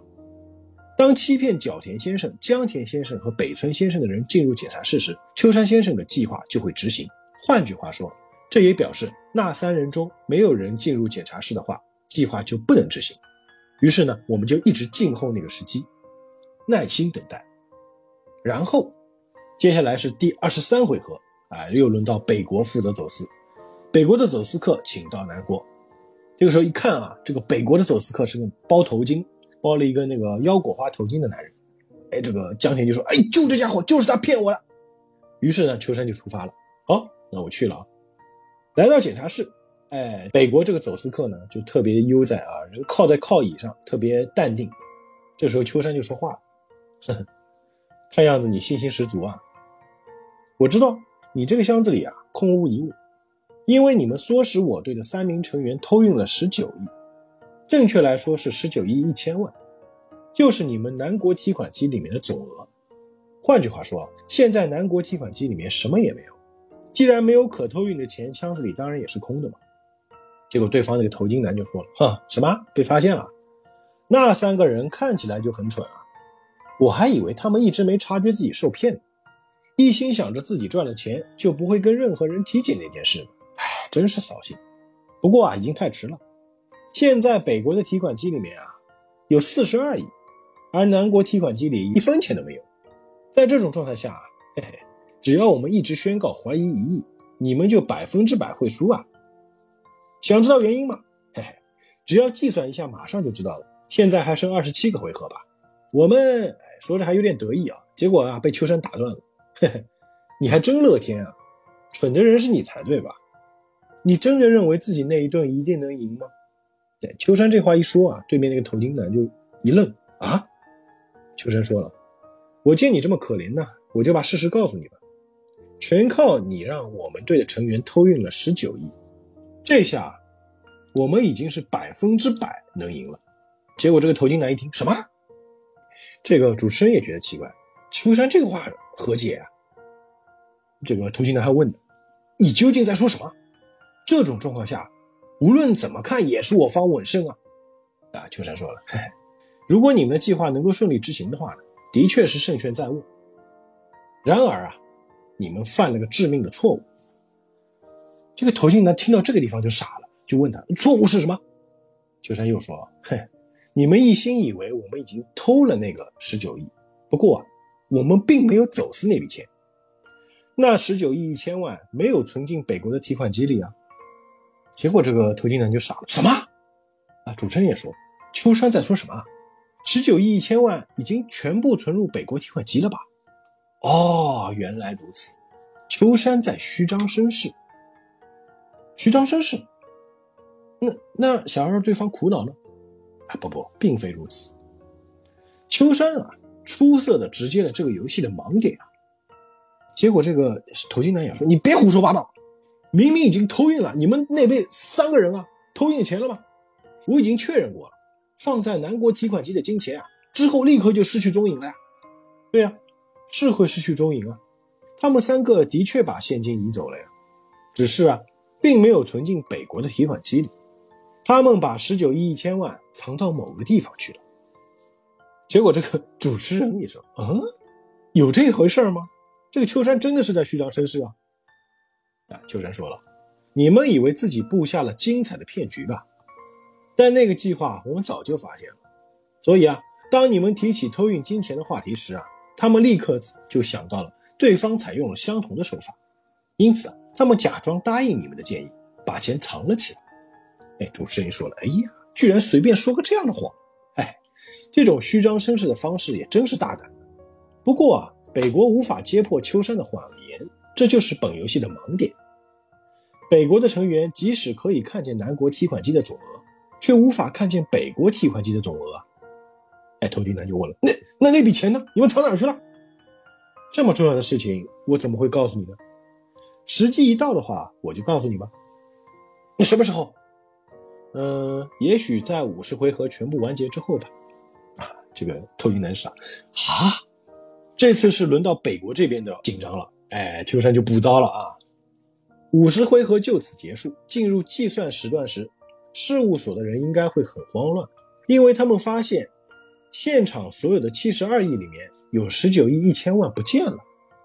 你说他们该会拼命搜索吧？也许要求所有的参赛者脱衣检查，到时候我才把那笔钱的所在告诉事务所。好了，接下来的问题就是，这十九亿一千万本来是属于哪一方的钱呢？不过啊，这问题比想象中容易解答，因为根据提款机内的电脑资料，很快就能找出提取最后十九亿一千万的人。因此啊，这十九亿一千万由于是你们最后提出来的，所以本该属于南国提款机里面的金钱呀。换言之，这跟你们把十九亿一千万留在南国提款机里的情况完全一样。然后更惨的是，你们完全不能接触到那十九亿一千万，所以在余下的回合里面，唯有全部采用空箱作战。那就是说，你们从现在起已经无法为第三国家的户口增加一分一毫。好了，现状就是这样。现在两个队的余额就是这样啊。北国在第三国家户口里面是十亿六千九百四十八点五万，在北国提款机里是二十三亿一千八百八十四万。南国在第三国家户口里面是十九亿零一百六十七点五万，南国提款机里面是十九亿一千万。秋山就算给他看，我们在接下来的游戏里也没有打算走私金钱，而你们即使想走私也办不到。当五十回合游戏结束之后，结果就是这样。一算南国胜出啊，南南国以这个差不多四亿多，不到五亿胜出。这头巾男一看，直接就傻了。秋山说啊。哼，理解这个状况了吗？输的人可不是我们，百分之百会是你们呀！这个时候，头巾男已经开始浑身发抖了。怎么办？怎么办？我能怎么办？没有其他办法了吗？只要做得到，我什么也愿意愿意去做啊！所以，你救救我吧，救我一个行不行啊？这主持人一看，我靠，这个男人好厉害啊！秋山他居然在最恶劣的情况下还能反扑。这个时候，头巾男已经慌得一逼了，就一直在求秋山能救救他。哎，秋山就笑了。哦，看样子你有什么困扰啊？是什么让你如此害怕呢？哎，头巾男说：因因为如果我犯的错误一旦败露，不知会被人怎么处置啊？秋山就问了：是被横谷处置吗？这话一说啊，头巾男就把头给低下了。哎，那你说出来听听呢？你们那一队的结构？还有横骨的恐怖啊！如果你说的话，我就救你。这头巾男就说了啊，这横骨这个人啊，在北国队伍里的地位是非常稳固的支配者。至于那家伙是怎样成为支配者的，就要追溯败者复活战了。在败者复活战聚集的地方啊，差不多都是我见过的参赛者，那也是理所当然嘛，因为那里几乎都是在第二回合里一起比赛的人。只有一个陌生男人出现，那就是横骨。这横骨一来还打招呼，哎，各位好，我叫横骨，代替渡边来参加比赛，请多多指教啊。那说起来，在第二回合根本没有叫渡边的男人参与。那时候我们对他的认识就是这家伙是渡边的朋友吧程度。那败者复活战玩的也是解雇游戏，我们那一方啊，在第二回合的胜利者已退出比赛，所以十个人当中有九个人可以胜出并留下来。我们也玩了相同的游戏，就长话短说吧，我们一致决定要让横谷出局。我们认为他是刚刚才参加 live game，不太熟悉游戏规则，应该很容易应付。不过啊，如果大家只凭自己的心意投票，横谷以外，不是还会有人得到零票吗？那既然如此，我们就想出一个好方法，我们就互相把票投给对方。这么一来呢，大家可以获得相同的票数，又能确实让横谷出局。那既然败者复活战的胜利尘埃落定，那我们的注意力已经放在第三回合了。那，结果这个时候横谷就来了啊！横谷拎了个大包，哎，就来跟这个偷金男打招呼。哎，请问可以打扰你一会儿吗？这个偷金男一看，你干嘛？什么事？结果这个横谷一下就凑过来了，说着把那个大包一拉开来，里面全是钱，好多钱。说了，哎，这里啊有五千万，请你把票，本来你要投给别人五票嘛，哎，你把那个票卖给我，卖五千万怎么样？说就跟那个偷金男说，哎，你在第二回合比赛里面是不是欠了一亿的债啊？有这笔钱。应该对你很有帮助吧？这头巾男就说了：“不过我已经答应要把票投给和田了呀。”那横谷说了：“哎，那种约定别管就好了嘛。这个是 liar game，是互相欺骗的游戏，对不对？”哎，果然啊，这五千万就让这个头巾男把票给卖给了横谷。他说：“这是理所当然的吧？对我来说，最重要的是自己能够胜出比赛呀。被解雇的是和田或者横谷，根本与我无关啊。”如果撇下和田可以得到五千万，谁都会背叛别人。然而，那已成为一切的错误开始。当我看到第一回合的结果，心脏几乎都要停顿了。为什么呢？因为第一回合结束，横谷四十五票，另外有五个人是一票，剩下的人啊全是零票。接着横谷就笑了：“嘿嘿，你们都中计了呀！你们本来打算联手让我出局，哎呀！”但人类终究还是无法抵抗欲望的生物啊！结果你们每人都把票卖给了我。好了，这个游戏的规则是经过十轮投票之后，从十个人当中解雇一个。换言之，取得五十一票的人就可以立刻出现。我现在有四十五票，再多六票就能胜出了。换言之啊，还欠六票才能确定我可以胜出。那就是说，只要你们再联手，就能够让我出局。只不过啊，你们做得到吗？结果这帮人就想，我们一定要解雇你，这家伙真叫人生气。于是呢，剩下的九个回合里面啊，我们就按照最初的决定互相投票。哎，心想这样就可以赶走恒古了，就这么办。哎，要把恒古赶走。那次决定根本没有任何的说服力，因为所有人都已经背叛过大家了。那样的人有谁能够相信呢？就这个恒古啊，趁着这个头巾男在厕所又来了，又拿了一大包。哎，我这有两千万。你会怎么样啊？然后呢？第二轮投票结果发布之后，恒古从四十五票变成了九十票。哎，另外有一个人两票，剩下人只有一票。这个时候恒古就已经稳操胜券了啊！你们这帮人啊，太容易看透了，在欲望面前表现的无法抗拒，全靠这样，我肯定能胜出这个比赛。那就表示你们当中有人要出局啊！到底那个人会是谁呢？说这看这帮人笑啊！另外，我有一个好消息要告诉各位。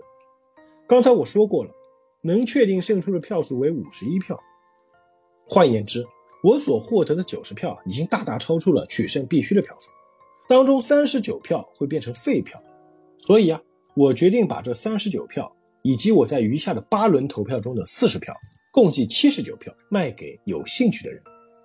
有兴趣的人是请吧，当然价高者得。那最初啊。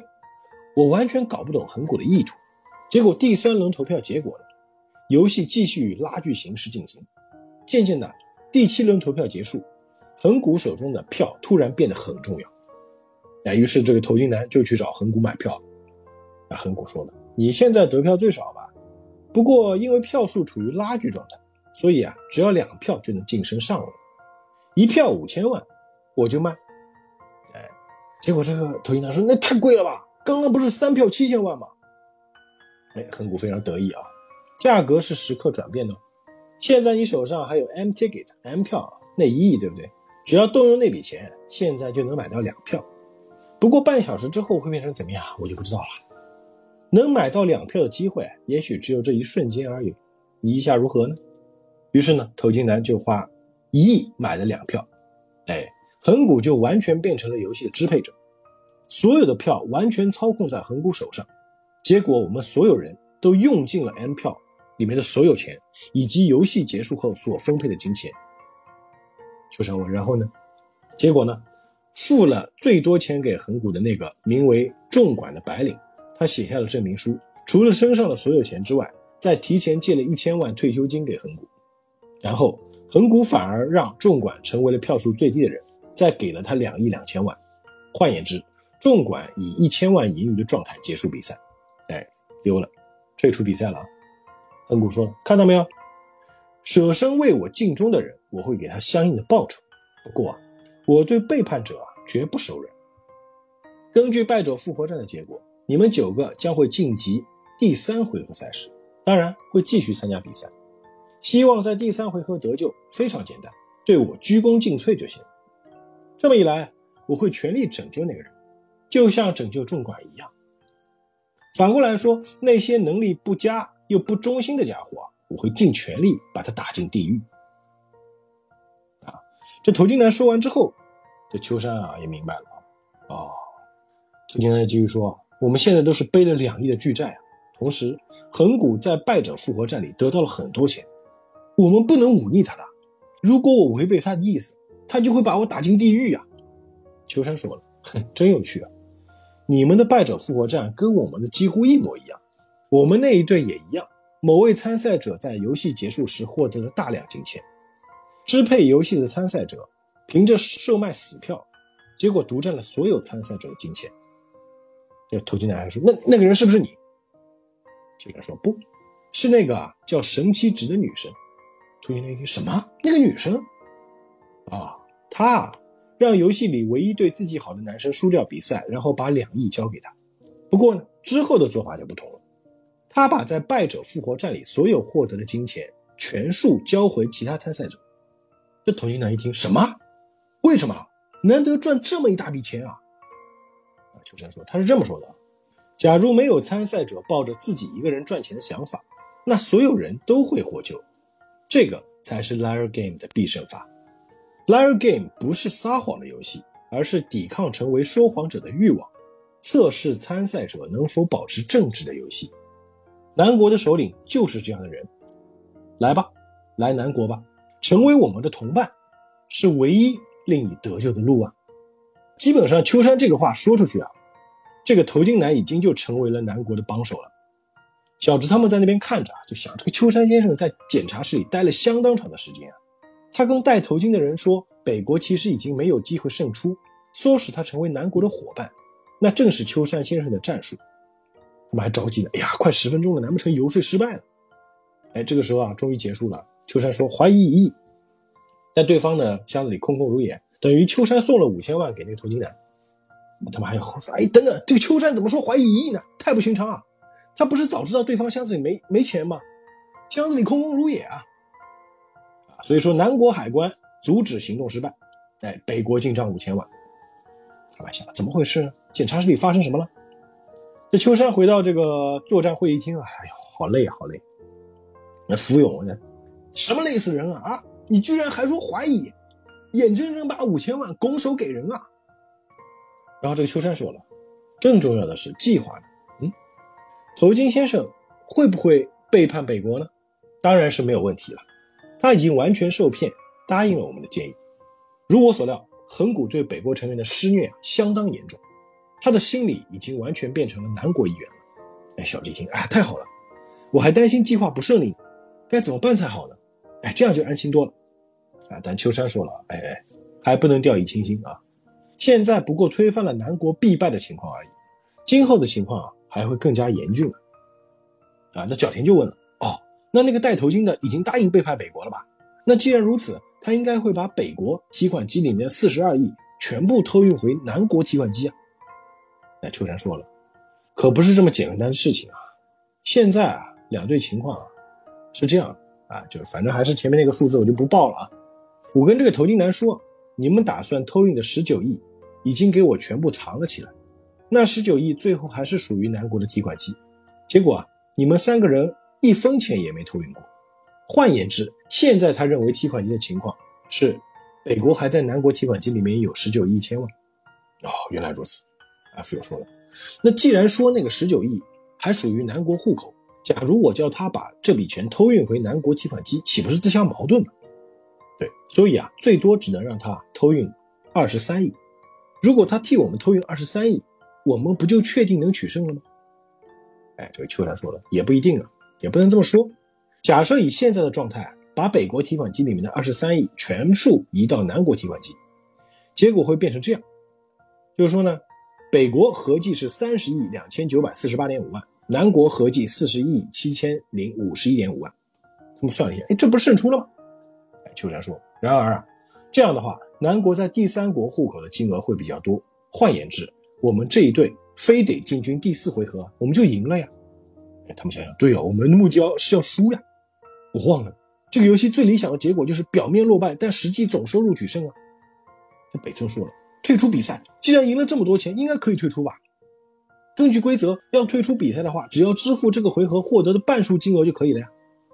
哎，秋山说，假设以刚才的收支平衡结束游戏呀，全队约有六亿云银，如果每人能够分得六千万的话，要退出比赛，由于要支付三千万给事务局，结果呢，奖金还剩三千万，同时你们在第二回合落败，各自还负了一亿的债，这笔钱是不够抵消的。所以，如果你们输了的话，等于还欠着债呢。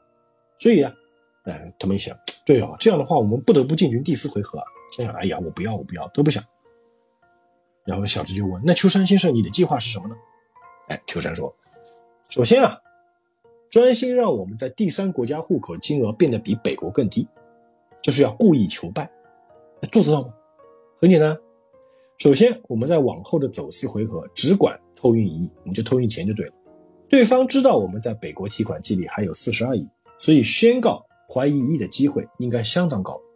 每次我们偷运一亿，而对方又宣告怀疑一亿的话，北国的第三国家户口就是逐次增加一亿。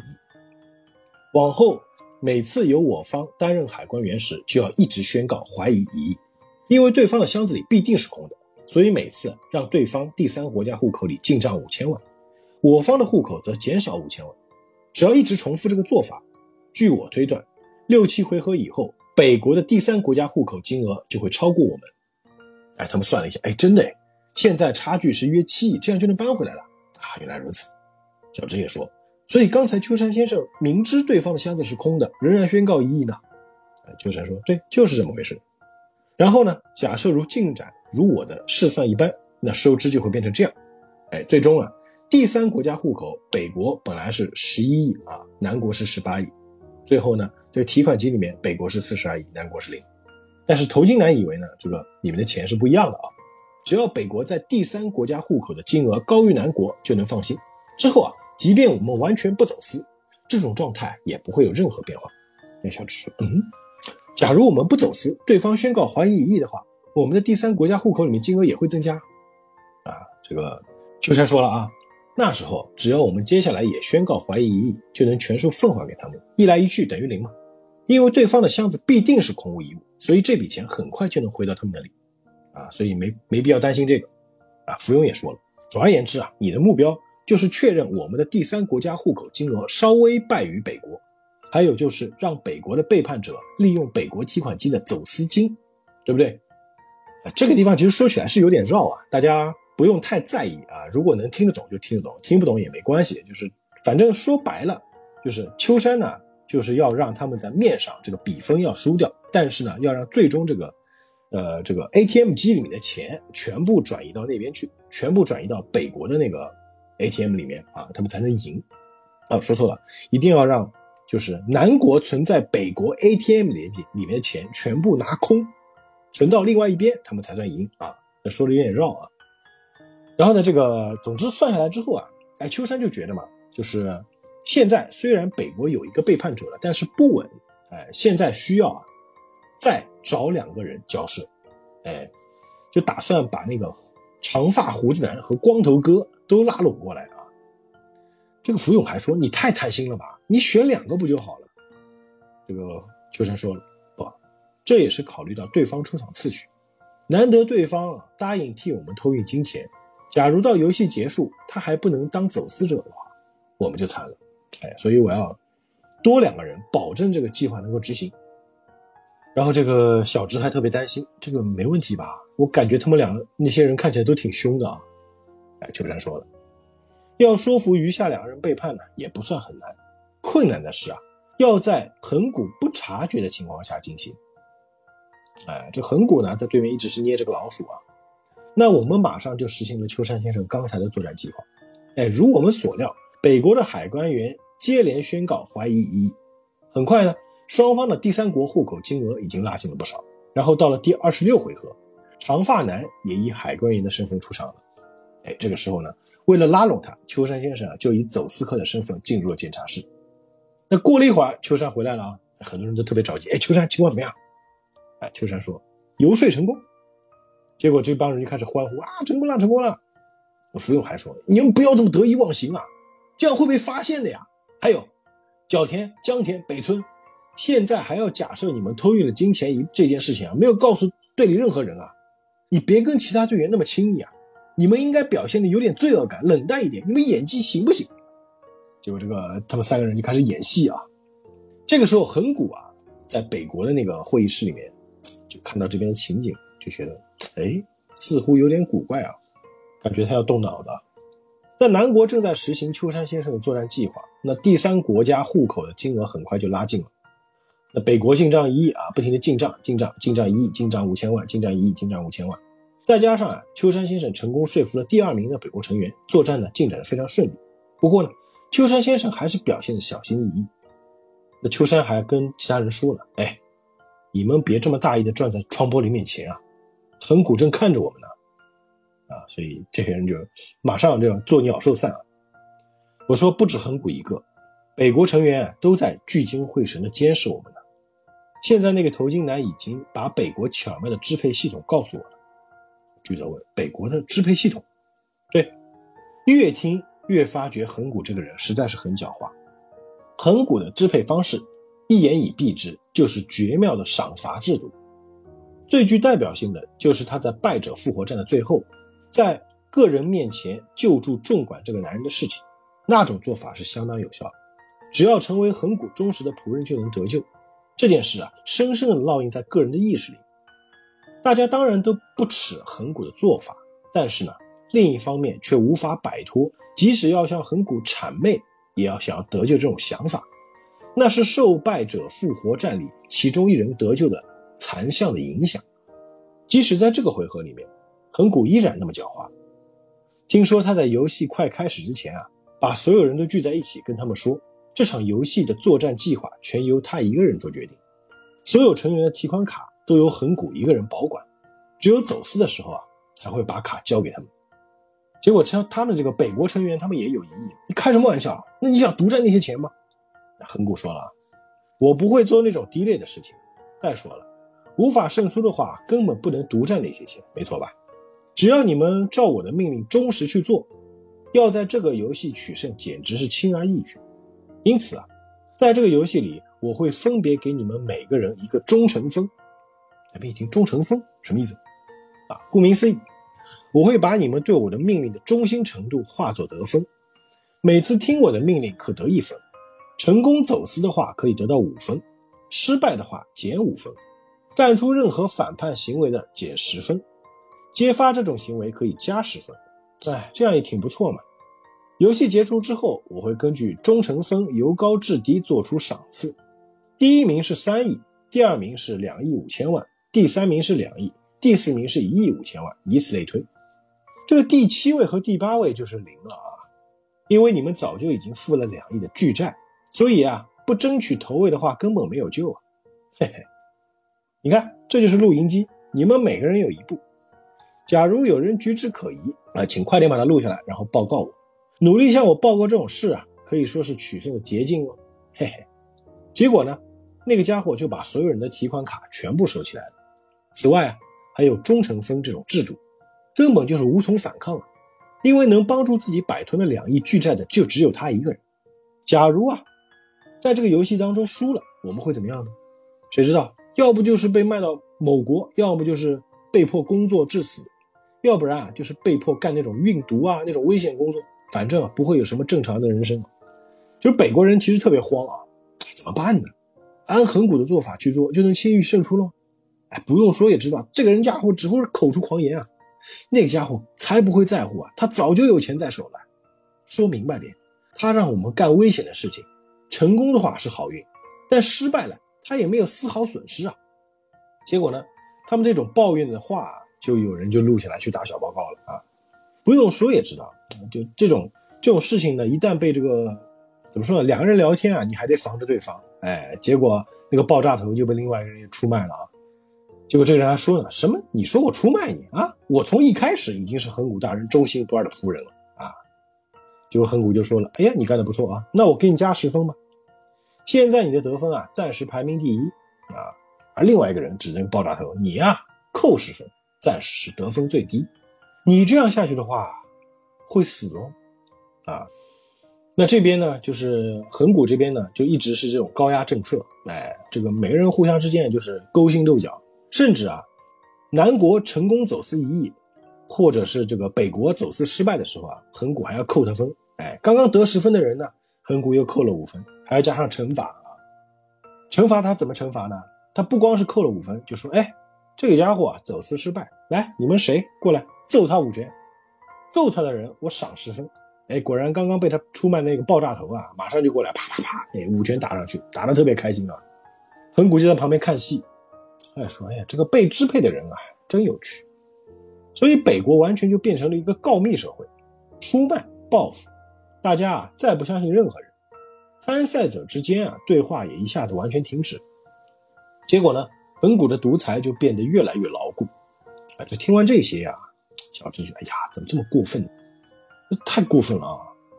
既然有什么分数评级的话，只要分数最低的成员联手反叛不就行了吗？那富友说了，蠢死，根本没有所谓的最低分数啊！所谓的分数评级只不过是恒谷的支配道具，他们之间已经互相猜疑了。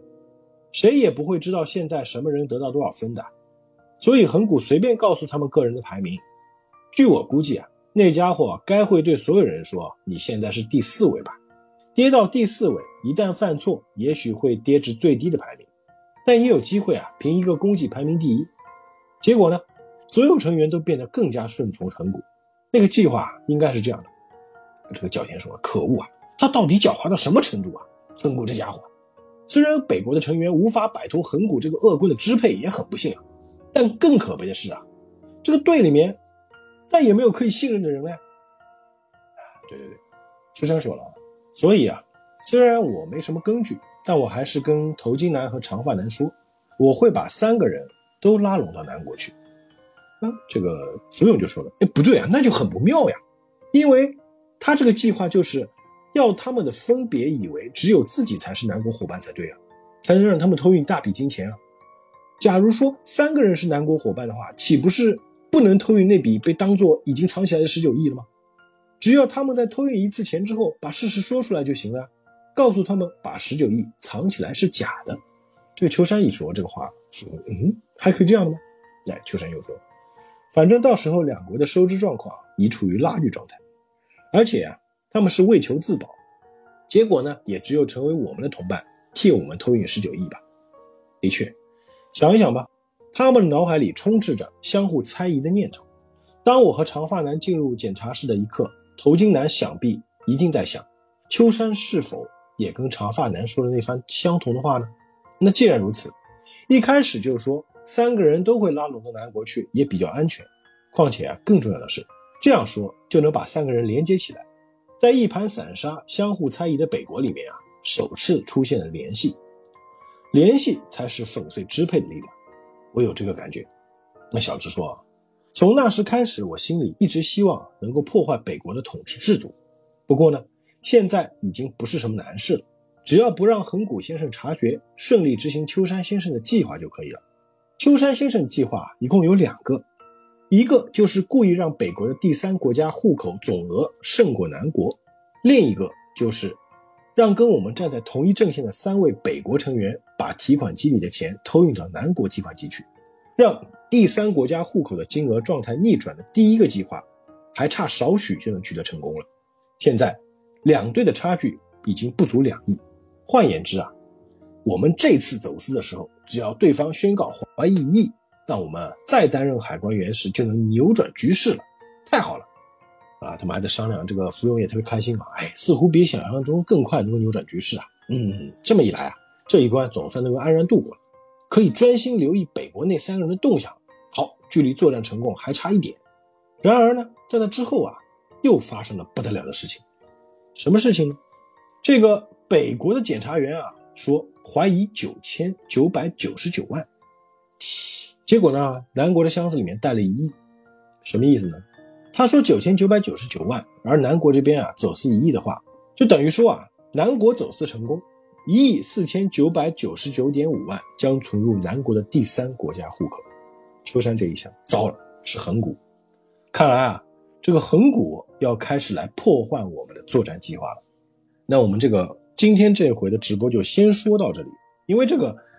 走私游戏这个游戏特别的复杂，还有就是它的那个计算机制啊，大家一定要搞清楚。还有它的胜负机制，等于说它有两个转折。第一个转折就是像上一回讲的啊，就是说秋山发现了反叛者啊，发现了叛徒，怎么找出这个叛徒？那第二个就是秋山要实行自己的计划，但是呢，横谷又先人一步，又是把秋山的计划提前执行了，结果南国就处于这个大劣势。然后呢，就在秋山这个计划慢慢要成功的时候，哎，感觉一步一步差不多要到位了，哎，横谷再一次跳出来，又开始阻挠南国的计划。所以说，横谷这个人啊，特别的厉害。那最终啊，这个走私游戏要如何胜出？秋山用什么办法能够让这个横谷失败，能够解放南国这边的这些人？我们等到下一次直播的时候再跟大家讲。愿引力与你们同在，拜拜。